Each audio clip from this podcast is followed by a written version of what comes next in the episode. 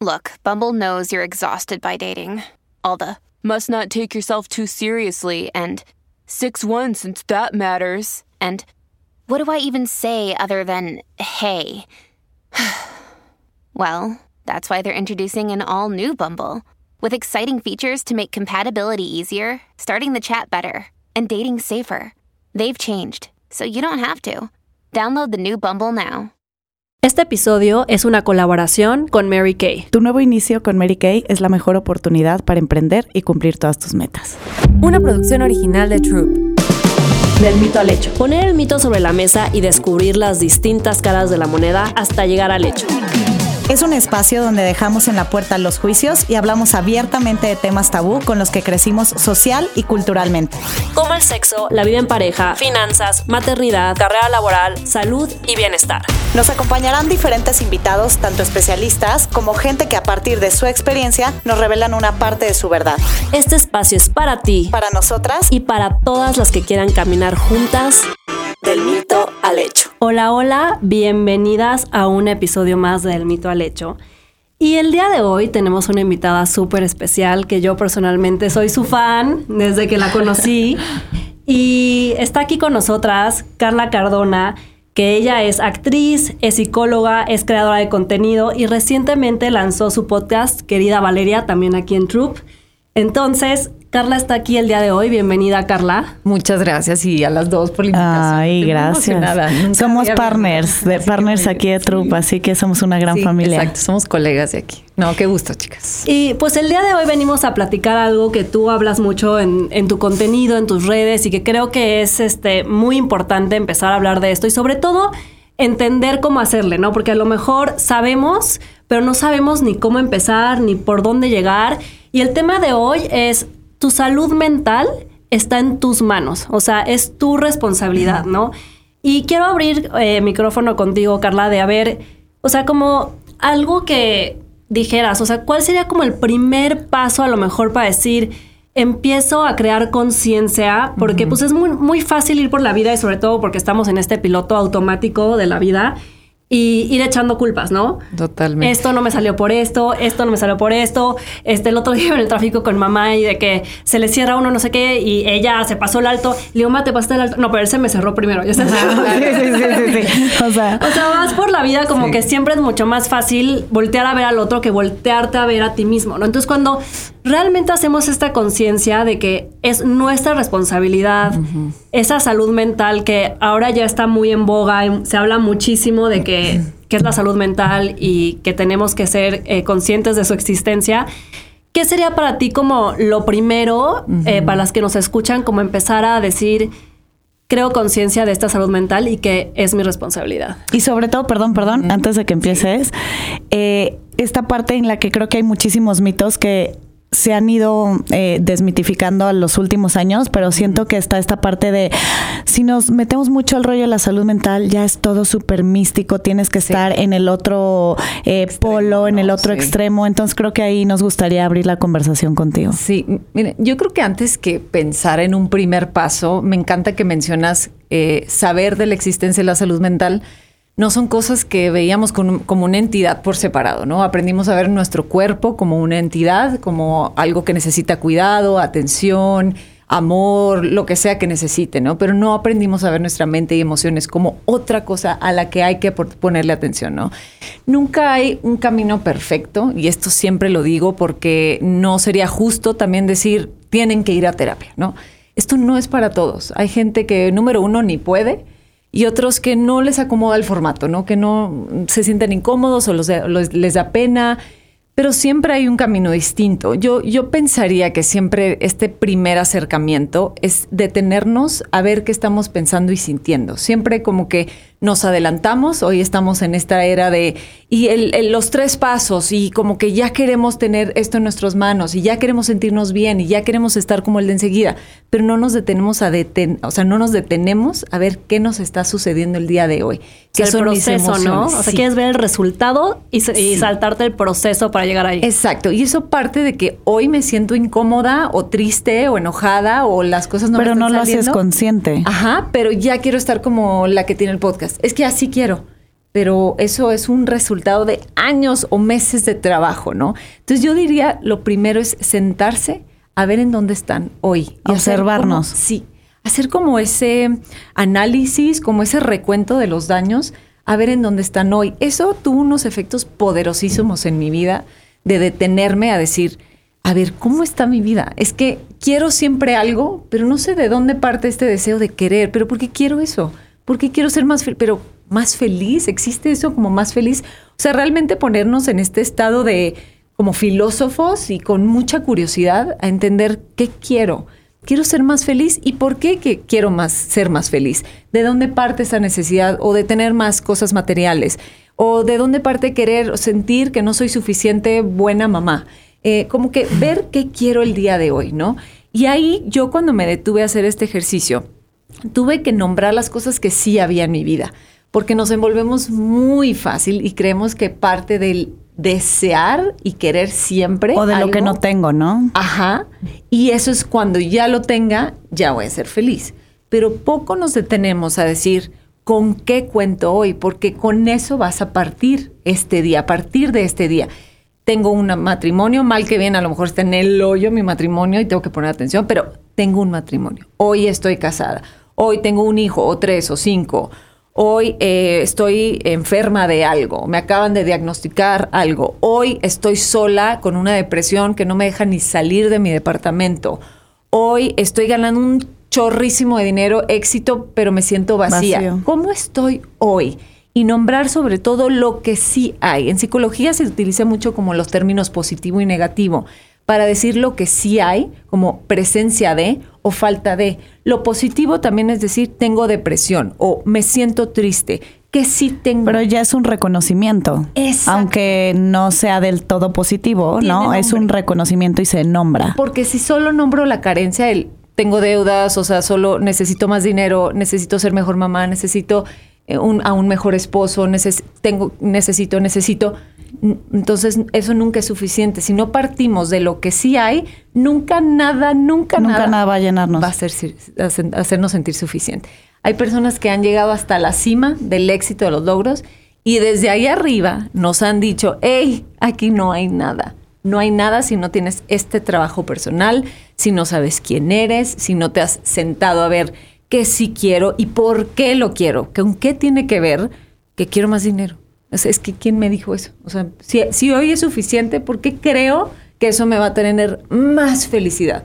A lo mejor ya la tengo y no me he dado cuenta. Completamente. Y como conocerte más, ¿no? Porque justamente decías eso, o sea, a lo mejor estoy buscando la felicidad de alguien más, o sea, mm. más bien, o sea, siguiendo las metas de alguien más porque lo admiro, lo que sea, y creo que ese objetivo que para esa persona es suficiente o lo hace feliz. O sea, alguna vez leí que el éxito no es igual para todos, ¿no? Totalmente. Entonces, eh, este autoconocimiento o esta autoexploración también te va a ayudar a ver que si a lo mejor para ti el tener más dinero no te va a hacer más feliz y estás persiguiendo algo que a lo mejor nunca va a llegar. Sí, porque como que le copiamos. Exacto. Digamos que tú tienes este camino y a lo mejor estabas y me ves plena y me ves feliz y dices, pues yo quiero eso, pero no te va a dar lo mismo. No es, no es, pero porque parte de tu proceso personal, a lo mejor para ti sí era ya súper necesario hacerte cargo de tus finanzas, digamos, y eso genuinamente a ti te da felicidad, sensación de logro, autoestima pero a ti, a lo mejor a mí, yo no necesito dinero hoy, o yo no necesito cambiar de pareja, digamos. Yo quiero regresarme tantito, Carla, como empezaste, que el proceso no es igual para todos, ¿no? Eh, justo pensaba, porque lo platicaba con unas amigas hace poco, digo Pau, porque acaba de llegar y tenemos mucho chisme que contarnos, este, que por ejemplo, no sé, yo ahorita estoy soltera y estoy empezando a salir con personas, ¿no? Y entonces lo primero que digo es, es que alguien pon tú que como que sola yo decía como si no va terapia no, pero ahorita diciendo lo que hablabas que no todo no toda terapia es para todos, no todos los procesos son iguales para todos, como que me autorrefraseé y dije, ok, Tal vez creo que no saldría con alguien que no se trabaja emocionalmente, como quieras, meditando, yoga, corriendo, yendo a terapia, escuchando podcast, eh, leyendo, o sea, pero alguien que no genere una conciencia en su ser, ¿no? o sea, que no es fácil.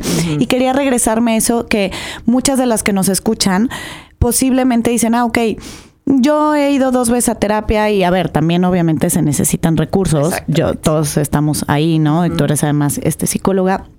Pero también, pues hay herramientas que son gratuitas o que son un poco más accesibles, incluso hasta digeribles, si lo queremos ver así, como un podcast, como tu podcast, este, como eh, artículos, libros. ¿Qué otros caminos hay, no, para que la gente realmente se pueda autoconocer y autoexplorar? Quisiera detenerme en lo que dijiste la pareja. Yo creo que todos queremos, y no solamente pareja, colaboradores, amigos, padres Generar relaciones con alguien que tenga conciencia. Es que la conciencia lo es todo, porque mis papás ya hicieron lo que hicieron. Mi esposo está haciendo lo que puede.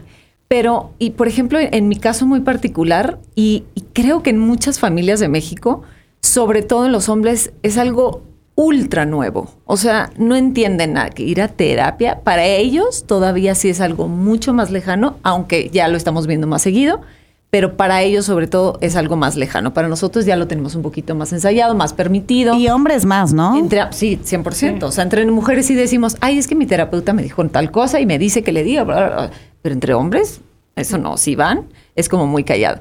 Pero es muy distinto una persona que es con el simplemente con el simple hecho de que sea consciente. Es muy diferente cuando yo llego con mi pareja, aunque no vaya a terapia, y le digo, me siento de esta manera, siento, no me siento apreciada, validada, me siento abandonada, o sea, lo que sea que yo esté sintiendo y se lo digo, en el momento en el que hay una recepción adecuada de lo que estoy diciendo, de que puedo hablar de mis emociones y me las van a validar, no me las van a gaslightear, no me las van a manipular, no me las van a negar, no, no se van a poner a la defensiva, ahí tenemos una persona que aunque no se trabaje, de perdida es curioso. Dice, pero ¿dónde viene eso? ¿Cómo que abandonada?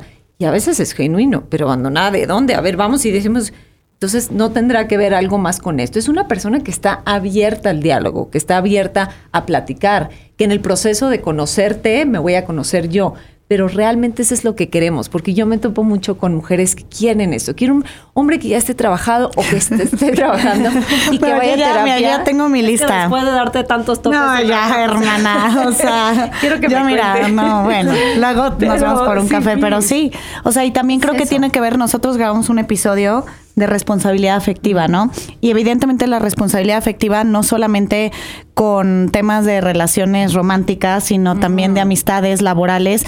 Y cuando no hay una responsabilidad afectiva de alguna de las partes, tiene que ver con ese pobre autoconocimiento de esa persona. O sea, porque le vale gorro, si, si le vale gorro sus sentimientos y no trabaja sus sentimientos y sus emociones, menos le va a importar el de al lado o el de enfrente, ¿no? Y entonces hay muchísimas heridas en el camino por falta de esa responsabilidad afectiva. Que tú lo ponías en tus redes, eh, que no hago que ponías de, no te tomes las cosas tan personales, porque mucha gente, o sea, la expectativa que nosotros creamos de cómo queremos que nos amen, pues es expectativa. O sea, mi esposo siempre me dice, te das muchos topes porque tu expectativa siempre es así como súper, o sea, súper alta. Entonces, pues obviamente llega lo que iba a llegar y no llega como lo querías o lo tenías planeado y te das de topes, te das de topes. Es todo, o sea, todo sobre la expectativa que le pones a todo, ¿no?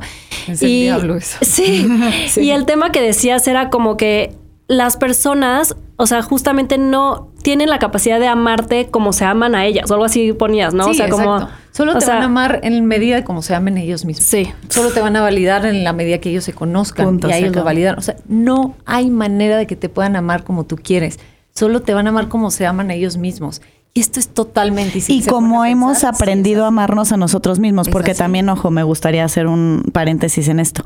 No podemos, y lo y comentaba Pau al principio del el episodio, echar la culpa a las demás. Yo sé que todos tenemos nuestro contexto, nuestra historia. Es que mi papá, mi mamá eh, no estuvieron, eh, hicieron esto, hicieron el otro. Pero, brothers, o sea, ya hay un momento en el que ya tienes una cierta edad que te tienes que hacer responsable de dónde vengas, cómo viniste como haya sido en trabajarte para poder llegar a, pues, a ese autoconocimiento. Ya no le podemos echar la culpa al, contexto, a tu historia. Todos tenemos nuestra historia, unas sí más eh, dramáticas, traumantes, dolorosas que otras, pero todos, si le rascas tantito a tu historia, a tu historia, a mi historia y a las historias de los que están aquí, pues todos tenemos nuestra historia. Yo creo que eso es fantástico cuando ya tienes más de 30, 35 que ya te diste cuenta que todo el mundo tiene esa historia y dices, pero creo que ya me puedo hacer responsable, qué flojera estar hablando de lo mismo siempre. Y además, eh, lo que pasa con las heridas y el trauma es que creemos, o sea, esto es muy real, que de verdad solo me pasó a mí. Esto es un sesgo que todos tenemos, que después lo tenemos que aprender, pero es como por medio de un esfuerzo, pero no nacemos pensando que todo el mundo tiene un trauma. O sea, si tú ahorita me cuentas tu historia de la infancia, tú vas a estar muy envuelta y yo te voy a decir, no, es que no has escuchado la mía. Exacto. es muy natural hacer eso. Pero cuando empiezas a ver, por eso es muy importante la autoobservación, la autoexploración como interna de mente y emociones, te empiezas a dar cuenta que dices, como que atas los cabos y dices, pero mi amiga sufre un abuso sexual, pero esta amiga no tuvo a papá, pero esta amiga la mamá la golpeaba que me quiero morir.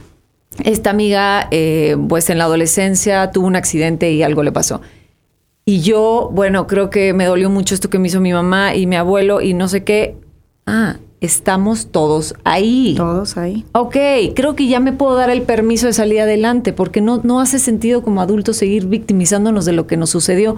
A todos nos pasaron cosas, pero a mí algo que me parece fascinante, pero de verdad se los digo fascinante, es pararme frente a una persona, sobre todo si es nueva. Y yo me acuerdo también en, mi, digo, todavía estaba chavita, pero cuando conocí a mi esposo, yo quiero saber la historia y no tanto la historia eh, que tú me tengas que contar de tus papás o de tu infancia o de tu vida, sino qué hiciste con lo que te pasó. Eso a mí me parece fascinante, la capacidad que tienen las personas de ser resilientes, de hacer un pastel con lo que tenían. Es que nada más tenía lodo y un, molde ahí, pero hizo un pastel de esto que le pasó.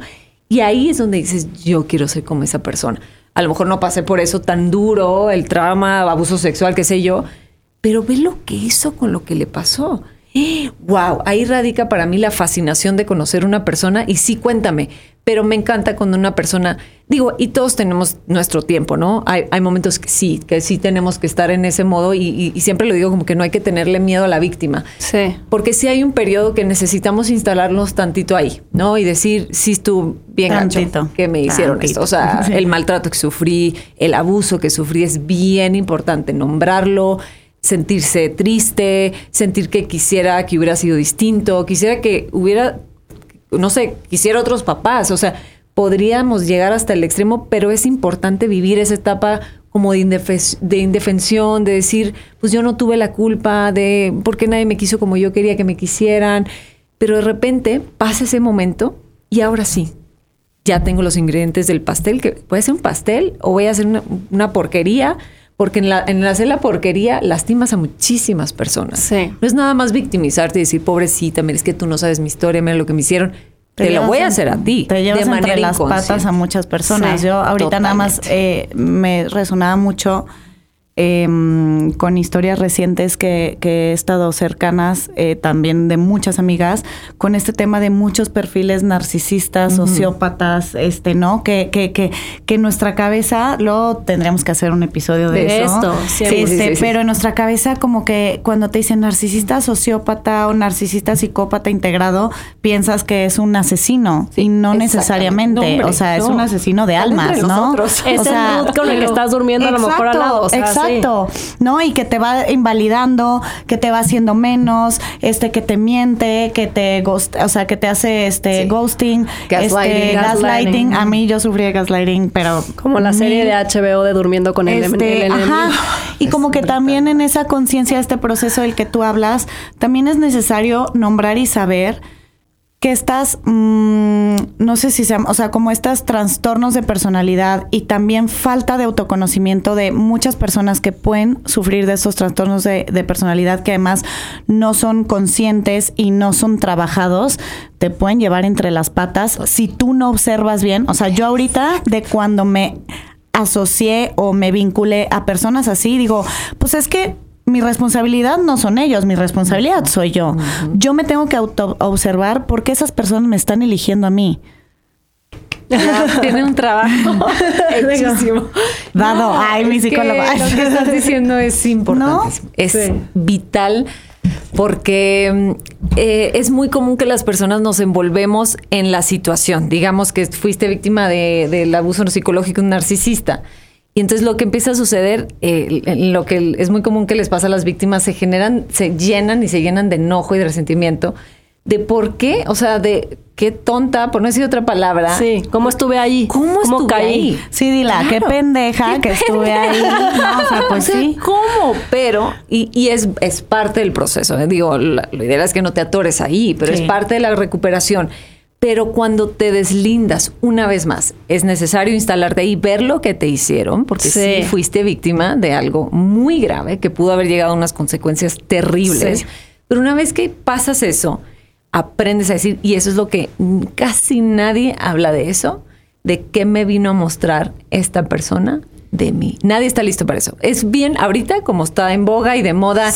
No, el narcisista. No, entonces mi ex, mi ex era narcisista. No, yo pobre mí. Pero te quedas ahí. Pero a ver, ¿Y tú por qué fuiste víctima de eso? Y no y no es re, Hasta un jefe, o sea, una amistad, lo que todo. No es eh, hacerlo de esa manera. Creo que es cambiar la pregunta que justo decías, en lugar de estar ¿por qué me pasó esto a mí? ¿Por qué? Es ¿para qué? ¿No? O sea, como que cambiar la pregunta de él, ¿por qué yo esto? ¿Por qué me pasó esto? ¿Por qué a mí me chocaron el coche? ¿Por qué a mí no sé qué? ¿Por qué me pasa todo a mí? Claro. O sea, en lugar de ponerte en el por qué en víctima, es como ¿para qué? ¿Y qué voy a hacer yo con esto? Sí, y, todavía les voy a poner una que a mí me, me dijeron, un terapeuta que me parece grandioso. Yo estaba muy instalado también el por qué y luego el para qué. A veces incluso el para qué me bloqueaba porque sentía que como que el para qué es una energía de movimiento y es súper adecuada. Esa déjenla. Pero te, lleva como a qué sigue, qué voy a hacer con esto, ¿no? Pero muchas veces ni siquiera estamos listos para el para qué. Ahí. Y me cambia la pregunta y me dice, pregúntate, ¿con qué tiene que ver esto? Porque eso te regresa aquí, no en el ego, porque el por qué busca intelectualizar, buscar una razón mental y fría, ¿por qué? Y, se va a la víctima. Pero el con qué tiene que ver es con, con mi dependencia emocional, con que yo a mi papá le imploraba amor de chiquita y nunca me peló, con, que me siento menos, siempre me he sentido menos, nada más que llegue este güey narcisista pues ese güey anda por la vida, pero yo, yo, o sea, me eligió a mí. Yo soy la responsable de esto. No vamos a justificar el, comportamiento abusivo, pero es por algo y hay que tener esa difícil conversación. Es, fui yo o tiendo a ser víctima de abuso, el que sea el narcisista o de un violento o de un manipulador o de un jefe acosador, pero ya vi la constante de esto. ¿Con qué tiene que ver? Con mi infancia con la relación con mi papá. Con la y no justificarlo ahí, sino trabajarlo desde ahí. No vamos a decir, no tiene nada que ver él, es un, es un comportamiento que se puede ir a la cárcel, o sea, es totalmente condenable. Pero yo, si ya esto me pasó, ¿con qué tiene que ver? ¿Qué hago con esto? ¿Qué me está mostrando de mí? O sea, ¿qué me, puso un espejo y, me dijo un narcisista el mensaje más común que nos Y que seguro nos vamos a encontrar con algo que a lo mejor nos va a causar mucho conflicto y nos va a costar trabajo aceptarlo, que a veces es mejor como que voltearte y seguir apuntando y seguir diciendo. Es muy, es muy fácil ser víctima. O sea, y caemos en el de me hicieron, ¿no? O sea, yo vuelvo a lo mismo, como que esas experiencias también aprendí como, no, pues nadie, o sea, más bien justo, o sea, como preguntarte porque el me hicieron, me hicieron, solamente le estás echando la culpa al de al lado. Pues tú para qué te involucraste ahí. Tú, ajá, y, y, es eso, y, y, es no, es no pensar el, el, lo que decíamos del por qué pero cuando te haces realmente la pregunta de con qué tiene que ver o por qué estoy, no, más bien como para qué estoy viviendo esto, más bien, perdón, ¿qué me está, mostrando, de mí? ¿Qué me está mostrando?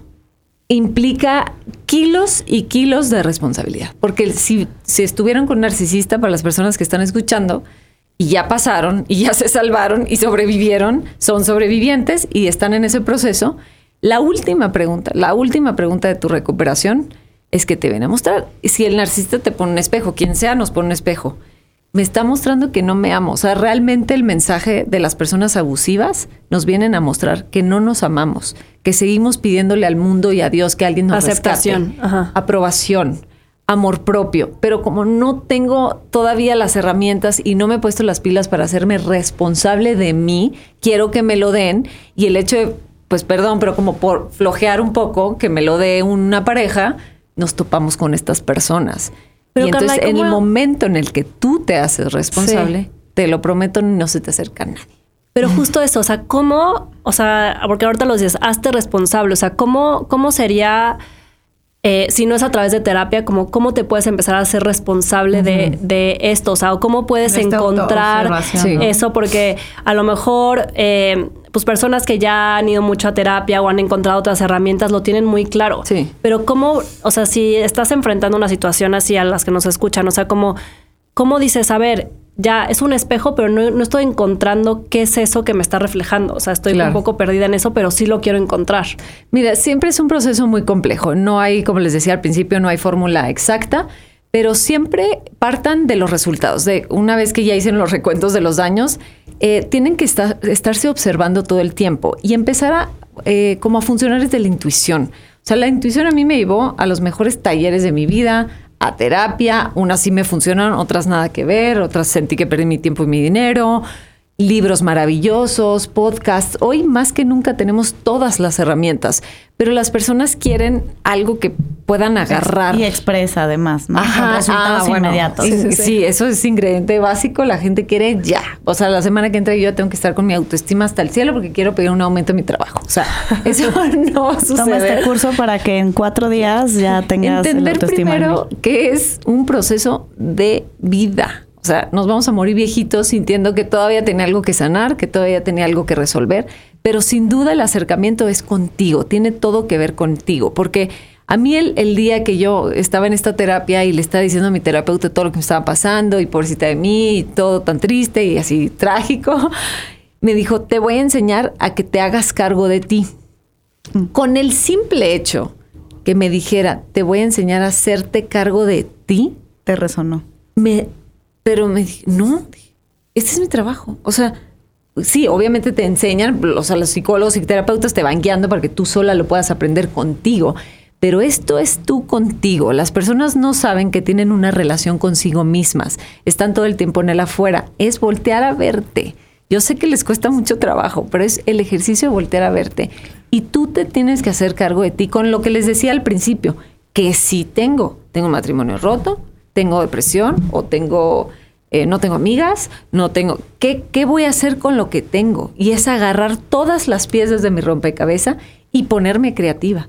Y entender que no hay prisa, que no hay proceso perfecto, que no hay terapia milagrosa, no existe, por favor, y así es como la cultura de las pérdidas del peso, no existe la pastilla. O sea, se van a meter en problemas cuando alguien les venda algo, es que es ya. Pero es descubrir ¿No? como ese proceso, ¿no? Si a lo mejor dices, empiezo a caminar 20 minutos y escucho este podcast y lo hago una semana y veo que es mi momento de yo conmigo interiorizar o en las noches, ¿no? En, en mi sillón favorito empezar a leer cosas que me enriquezcan, o sea, como que ir Es viendo cuál es la fórmula, Y ¿no? de eso llegó tu amiga y te dijo, léete este libro. Eso ya es trabajo personal.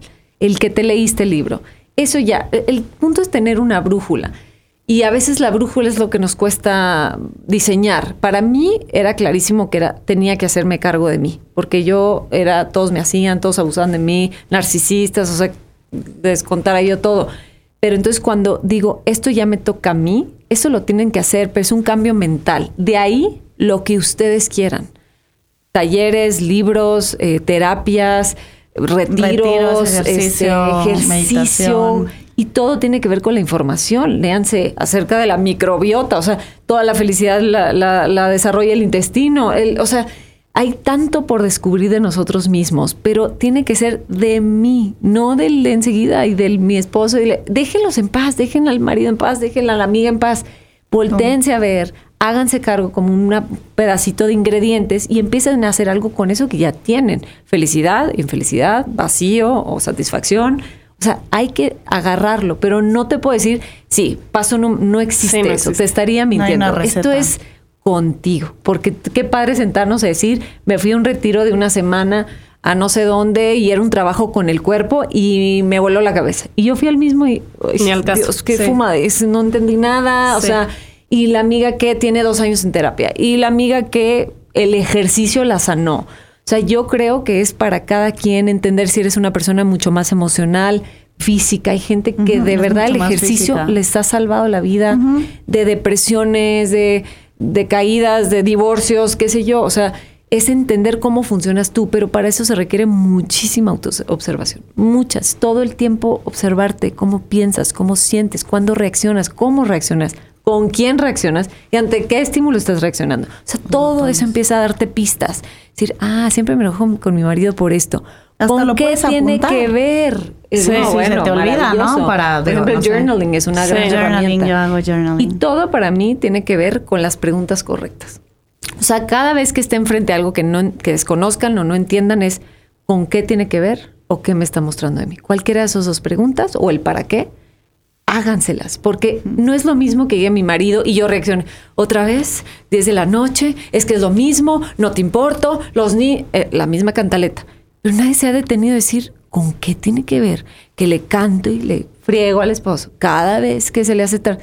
Yo creo que eso ya tiene más que ver conmigo. ¿Por qué lo va a seguir haciendo? Ya me di cuenta que tiene dos años así, o los que sea. Sí. ¿Por qué? ¿Qué, qué- qué siento de mí? ¿Que me abandonan? ¿Qué me que se detona? van? O sea, ¿Qué siento? Aparte eso, ¿qué, si- qué me hace sentir esto? Porque a lo mejor me da enojo, a lo mejor me Sí. deprimo, o a lo mejor me, hace- Sí. me hago sentir chiquita. Ira, que no me tristeza, o sea, ¿qué es? O sea, nombrar la emoción. A veces no. Nombra la emoción, Sí, porque sí. eso te va a dar la pista de hacia dónde tienes que trabajar. No es lo mismo la amiga explosiva que le aventó el tacón porque llegó. Porque... El sartén. Y tú que te haces chiquita porque sientes que no te ama. Sí, sí, sí, ah, sí. son dos problemas completamente distintos. Ella se siente, no sé, traicionada y humillada. Furiosa. Sí, sí, sí, y, sí, sí. Exacto. Y la otra se hace chiquita y es más, se hace sumisa y le- le hace más cosas. Ah, ok, vamos a dejar una cosa distinta aquí, pero tienes que observarte, Identificar. todo lo que Sí. te pasa. Sin miedo, ¿eh? Y ahorita también, pasa. mientras hablabas, decíamos ahorita mucho de la responsabilidad afectiva y creo que no podemos demandar la responsabilidad afectiva a alguien más si no tenemos responsabilidad afectiva con nosotros Ay, mismos. Hay que ¿no? decir eso otra vez. No se puede pedir lo que no se da. Me estaba- o sea, dije, claro, que es que yo, o se- sea, hemos hablado mundo- mucho hacia el exterior de, de- de la responsabilidad afectiva Sí. de- de- del, del mundo, del contexto, de la gente con las que nos relacionamos, de la gente con las que nos relacionamos. Y ahorita mientras te escuchaba hablar de hacernos responsables y que en realidad ahí emociones. empieza el trabajo emocional, este, de cómo nos hemos, cómo tenemos esa responsabilidad afectiva este, con nosotros mismos. Yo quiero que mi esposo siempre sea responsable efectivamente, mi jefe, mi amiga, y soy la primera en ver, pero ¿y tú ya te hiciste Sí. responsable? ¿Tú cómo te tratas? ¿Tú cómo ves por ti? Por ejemplo, el tema del gas, gaslighting, eso era- es bien común con esa, es como una negación de tu realidad y que te retuercen tu realidad y te hacen creer que eso que sientes no lo estás sintiendo. Las, las personas nunca se preguntan, ¿yo me hago gaslighting? Cuando a mí me lo hacían en hace muchos años, Qué fuerte, ¿no? dije, yo me hago gaslighting. Sí, soy la primera. O yo sea, como los mis demás. emociones, yo las Sí, niego, sí, yo me digo, hago ay, no, no es para chiquita". Sí, sí, tanto. sí, sí, sí. Eh, ay, qué ridícula por estar pensando esto. Yo me lo hago a mí. Y por eso llegué el narcisista o el abusador, el que sea, y me retuerce y me niega lo que siento y me hace sentir loca, que estoy loca por sentir lo que siento. Digo, "Eh, ok, sí, ok, luego atiendo el problema acá, pero primero tengo que atender Yo, este. yo, yo. no lo estoy dando permiso de existir a las emociones. Sí, no está muy. La- las hago chiquitas, las niego. Las evado. Sí, las Las escondo. evado. Y es que, o sea, decías, sin miedo y sin juicio, Uf, ¿no? Porque es- creo que nosotras nos juzgamos mucho a nosotras mismas y por ser, querer ser estas como super mujeres, que podemos con el mundo, que ya sabes, de que ya estamos trabajadas, ya no sé qué, yo Sí. sí voy a terapia, yo sí que... Entonces, cuando sientes algo que va como, que te hace sentir menos, o te hace se- sentir insegura, o te hace sentir como, como si yo había trabajado esto, o te hace sentir como, no, o sea, como de que pierdes casi tu poder, Sí. prefieres eso, dices, lo escondo y, y se lo apunto a alguien más y no lo veo en mí, es muy cabrón. Está muy cañón, pero el problema es que eso sucede como en milésimas de segundo. Sí. ¿No? Sí, o sí, sea, sí, veo cómo mi jefe me dijo eso y viste, cómo- pero ya te detuvi- detuviste a ver cómo lo estás haciendo tú. O sea, pero se lo es apuntas al otro. Es muy. Está muy sí. O sea, La verdad sí, sí, es por eso les digo, es un trabajo y de pronto también es cansado. De repente yo, yo hoy con todo el trabajo personal que tengo, digo, me quiero acostar y echarle la culpa al Pero mundo. trabajar es y, cansado. o sea, trabajar, ¿no? por ejemplo, en el día a día para, no sé, irte a ganar el pan, pues es cansado. O sea, trabajar, hacer Claro. ejercicio, pues también es cansado. Trabajar en ti es cansado. Tener disciplina es cansado, ¿no? Pero Todo pues es difícil. lo- el tema ahí es justo después de todo ese proceso ver el resultado, ¿no? Sí, y luego como seguramente se lo han topado mucho, es como dicen, escoge tu difícil, ¿no? Choose your heart. Ajá. No, de igual no hacer el trabajo, para mí el precio era altísimo. Era toparme con gente que abusaba de mí, que se aprovechaba, que me mentía, que la, la, la, la, la. pero hacer el trabajo es muy difícil también. También. O sea, los dos son difíciles. Escoge para qué te vas a esforzar, para tirarte a nomás recibir el abuso o, o lo pesado que es el mundo, lo abrumador, o para tú agarrar las riendas y empezarlo a hacer a tu manera, que no te va a salir perfecto, ¿no? Pero Sí. ya las tienes tú en, en tus manos. Y pues. creo que algo muy importante de lo que tú decías, Nat, de que es súper pesado o, o sea, justo trabajamos un frego, ¿no? Estás todo el día, lo que Sí. decíamos, de junta en junta, luego venimos a grabar el podcast, luego ahorita bajamos a no sé qué.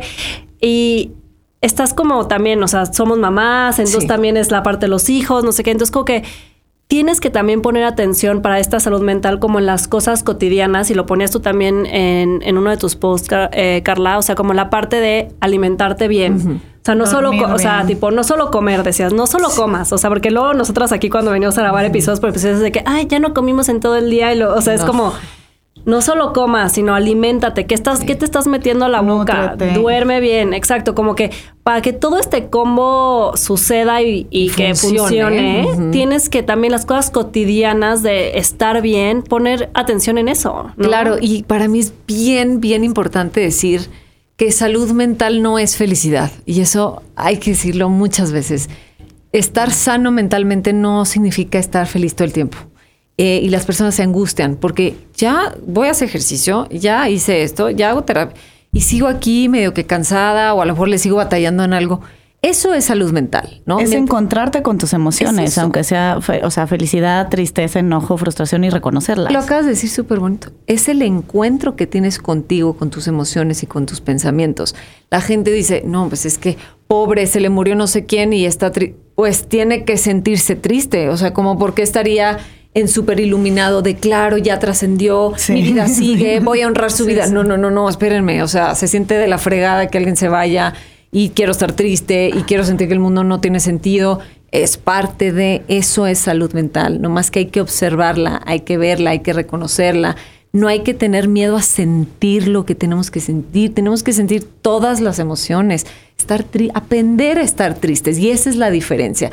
No convertirte en tu emoción, sino observarla y decir, híjole, sí, tengo dos días que sí estoy muy triste. Pero hay una razón. O sea, porque ya se acabó el podcast o no funcionó o, o mi hija le pasó algo en la escuela. Es lo normal. Salud mental no es tu hija la están bulleando en la escuela, perfecto, solución. Eso no es lo normal, o sea, se siente la fregada que vamos a encontrar una solución, sí, pero hoy se siente así, se siente Sí. pinche, se siente, duele, es- es incertidumbre, es confuso, ¿cómo lo voy a abordar? Eso está bien y que las personas se relajen en sentir que está bien y está bien sentir lo que tienes que sentir y está bien ser tú, como sea que seas, no, no tienes que ser alguien más, está bien si tienes una energía más bajita, si tiendes más a estar triste, o sea, Sí. nada más revísala, hay que, Sí, hay sí, que revisarla, no te pierdas, no lo niegues, no lo anestesies, hay que, hay que dejar ser, pues. Me encanta, y me encanta eso de no convertirte en tu emoción. O sea, como que siento que, exacto, experimentarla, sentirte, pero no, no convertirte en esa emoción. Oye, Carla, bueno, pues ya llegamos No a. quiero, no quiero Qué hacerlo. del episodio. Estaba carta al día Sí, pensando. No, te juro Cuando que- salga este episodio me lo voy a poner tres veces al día. Sí, no. Este, y siempre terminamos con una pregunta que es, obviamente el, el podcast se llama del mito al hecho. Entonces es, ¿qué es ese mito que tú veniste a romper? Eh, creo firmemente que yo vine a romper el mito de, eh, justo relacionado a lo que estamos hablando, la felicidad no la tiene nadie más. Yo fui una persona que, que siempre lo pongo con el ejemplo de las llaves. Eh, les di las llaves a muchas personas para que me hicieran feliz. Y era algo que realmente lo hacía. O sea, se los digo metafóricamente. Como toma, tú cuando cambies y me hables bonito, voy a ser muy feliz, así que úsala bien.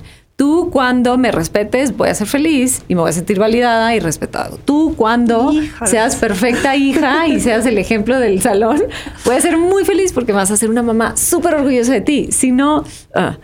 entonces cuando fui en ese proceso que es dolorosísimo a recoger las llaves. de, hey, esposo, Todos los duplicados. esta llave es mía. O sea, Días duplicados, o sea que órale. Vámonos. Exacto. Cuando le pedí así a mi esposo de, oh, es mía, esta es mi llave. Yo la tengo, la llave de mi felicidad, de mi salud mental, de mi bienestar, de todo lo que significa estar bien. a mis hijos, no tienen la responsabilidad de hacerme sentir nada, ni orgullosa, ni fe, nada. O sea, eso está en mí. Ellos tienen que ser lo que tienen que ser. No me tienen que hacer feliz ni hacer sentir mejor. A mis papás lo que hicieron está bien como lo hicieron. Así se pudo. Hoy que soy mamá entiendo 800 mil cosas. Nadie te prepara para ser mamá. Gracias por lo que me dieron, pero ahora me toca a mí. Gracias papás. Creo que esa fue la última que recogí. O sea, de esto me toca a mí. Entonces creo que eso es algo que vine a romper. La felicidad está 100% en me mí. fascina. Period. Ya. Carla, wow. Gracias, gracias. Oh, de verdad. gracias a ustedes, No, de verdad. o ¿Dónde sea, te pueden encontrar las que no te sí, siguen? Porque, o sea, de por sí, sí, ya sí, lo sí, sigue muchísima gente. No, pero- a ver, estoy muy presente en mi Instagram, que es arroba Carla Cardona guion bajo, Carla con C. En TikTok me encuentran igual, solo que al final una G. Eh, y está mi podcast de Querida Valeria. Es un proyecto muy bonito que yo le dediqué a mi hija, justo con todas las herramientas de salud mental. Eh, para que ella tuviera esta guía, ¿no? Que no esté ahí su mamá machacándole. que ella pueda ponerle play al que necesite en algún momento. Todavía es una niña chiquita, pero van a encontrar muchas herramientas justo de salud mental, de bienestar, de amor propio, de lo que sea que, que estén trabajando. Gracias, Entonces, por ahí. gracias, Carla. Y bueno, después de este magnífico episodio, por favor, si les gustó y les sirvió, compárteselo a sus chats, a sus amigas, que creo que por ahí les van a razonar muchísimos de los temas que hablamos hoy. Y pues nos vemos el próximo miércoles en Del Mito al Hecho. Gracias. Del mito al hecho. Una producción original de Troop.